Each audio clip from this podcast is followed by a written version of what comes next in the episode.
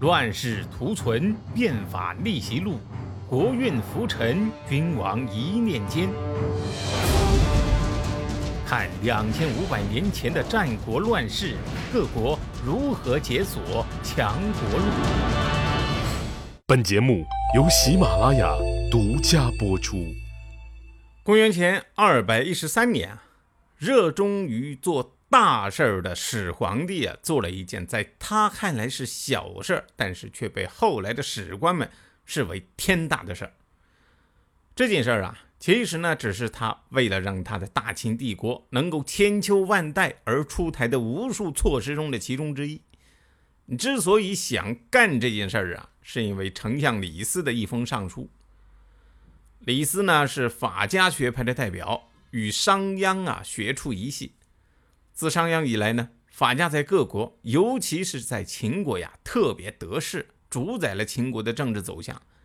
大家可能还记得啊，当初商鞅变法的时候，就特别强调要统一思想，不仅呢把秦国当时的大儒老甘龙逼得退隐，对于这个变法中的不同意见呢，他呀劝秦孝公不值得和那些人去撕逼啊。所谓成大事者不谋于众。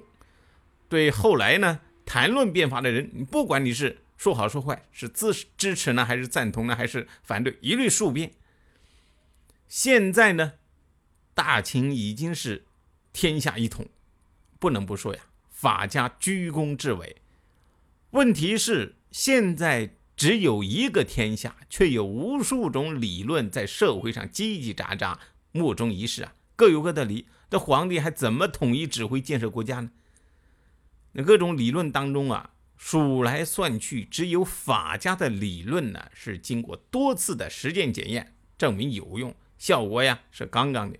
因此呢，罢黜百家，独尊法术，似乎在当时啊，也没有人会嚼什么舌头根子。毕竟啊，哼，实践是检验真理的唯一标准。所以李斯呀，在上书中说：“今天下已定，法令初一。”百姓当家则立农工，士则学习法令。今诸生不失今而学古，以匪当世，祸乱前首，相与非教法。人闻令下，则各以其学易之。入则心匪，出则相异。夸主以为名，意去以为高，率群下以造谤。如此弗进，则主事将乎上。党与城乎下，进之变这个意思呀，很明了啊。现在天下已经安定了，普通百姓的任务啊，就是种地务工；读书人的任务呢，就是学习政府的法令。但是现在这些读书人呢，不务正业，专门在故纸堆里边扒老古董，拿古书里边的教化非议当今社会呀，迷惑不明真相的群众。国家一有什么方针政策出台，民间呢就纷纷用自己的所谓理论，啊七嘴八舌的妄议。点赞的人呢都是为了能博得赏识，猛踩的人呢都是为了标新立异，自以为高明。啊，这些歪风邪气啊，要是不能禁止，皇上您的威望就没了，下面的人也会结党营私。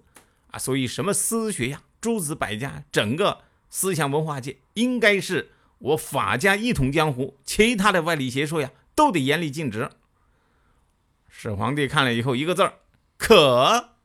嘿嘿，其实他们没有明白一个道理啊，不同的时代背景适用的理论也是不同的。法家可以让你得天下，但是呢，法家却不能跟你治天下呀。当然这是后话啊。一时间呢，一场遍及大秦帝国全境的烧书运动。开始了，烧了哪些书呢？李斯在这个上书中啊，给了一个建议的名单。烧书啊，就是按照这个建议名单执行。首先，所有的史书非秦记皆烧之，不是秦国官方正统出版的史书，都是属于三观不正的。用现在的话说呀，那叫虚无主义历史观，烧。啊，《诗经》《尚书》还有各种百家学术理论。只能由博士职衔以上、专门从事学术思想研究的官员使用。所有的民间，你私藏这些书的，一律在郡政府的组织和监督下烧光。不光不能藏这些书啊，连有关这些书里边的话题都不准讨论，否则呀，杀头弃市。你别忙完了农活啊，闲的没事来一句“窈窕淑女，君子好逑”，那是要杀头的啊。如果有人啊拿古代的事情讽刺当今社会，没事就说什么想当初尧舜的时候啊，会让整个家族的脑袋都搬家啊！官员知道了不举报的，同罪。以上事项自本命令下达之日起三十天内执行完毕，否则执行官员就得被罚白天做苦力，晚上去守城门。只有哪几种书不收啊？有的医书，给人治病的，和政治无关，不烧；卜书，哎，教人怎么算命打卦的，这是个老行当啊，得有传人。因为啊，做皇帝的都想算命，所以不烧。种树的，农业技术类书籍，事关农业生产，这个也不烧。其实西哥觉得呀，始皇帝这个敬的还不够啊。比如说这个卜书嘛，啊，算命打卦的书，那应该烧啊。皇帝要算命，养几个算命先生在宫里边，收几个徒弟传承就得了。哎，这些卜书流到民间，万一哪个老百姓算出来自己有皇帝命，那还得了啊？事实上，这样的例子后世可多了。其他的书都烧了，那么法家的书怎么办呢？普通老百姓啊，也不能学。要想学政府法令的，你就得拜政府官员为师。但是不让人说话哪有那么容易啊？你就算是掉脑袋，有的人还是忍不住要说呀。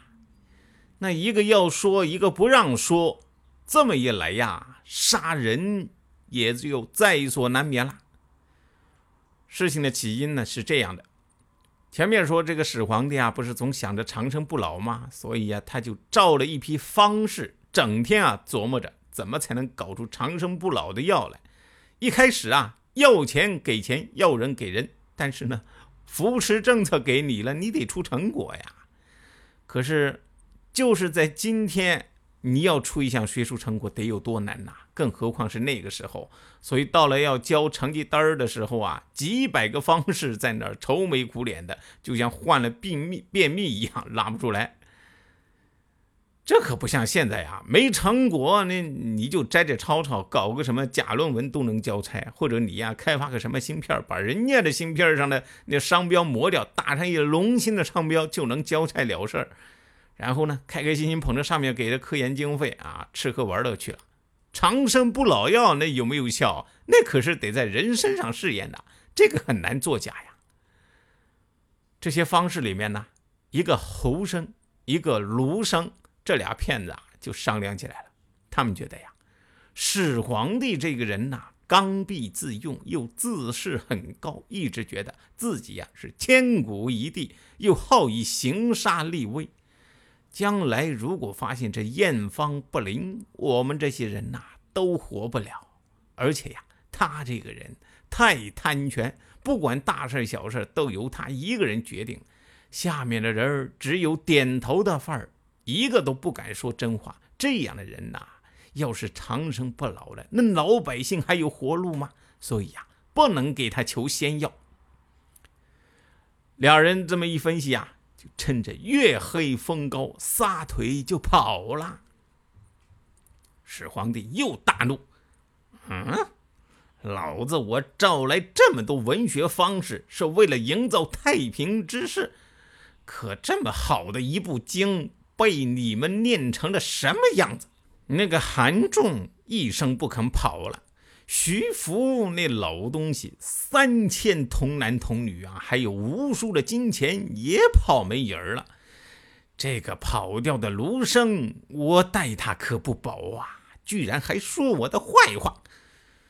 你们去，给我把这个在咸阳的这些个狗东西都给我抓起来！现在，立刻，马上！你注意到没有啊？或是方式惹下的，跟普通的文学儒生有什么关系啊？但是始皇帝一大怒啊，这个斗争就扩大化，把无辜的文学儒生啊也扯进去了。案子最终审理的结果是四百六十多人在咸阳被活埋。这些人当中啊，方士、儒生都有。现在不少人啊，在网上写各种文章，为始皇帝焚书坑儒翻案。这些人呢，要么是从史书上断章取义，摘一两句大加发挥，靠这个标新立异博眼球；要么呢，就是存心不良，想翻案。始皇帝的倒行逆施啊，看不下去的人很多，但是却只有一个人敢说出来。谁呢？他的大儿子扶苏。老爸，现在天下初定，人心未复，读书人效法的是孔子的仁和义，却遭到这样的刑罚，这样下去，国家要有祸呀！始皇帝一听，哟呵，兔崽子想翻天呐，教训起老子来了。行，哎，咸阳你别待了，你跟蒙恬一起去修长城吧。这样一来呀，更没人。敢说真话了？谁按下了礼崩乐坏的启动键？哪些小弟逆袭成带头大哥？哪些大哥被带进了坑？又有多少君王魂断强国路？鸡哥从《资治通鉴》《战国策》《史记》中筛出战国大事件，为您剖析国运密码，轻松理清战国乱史。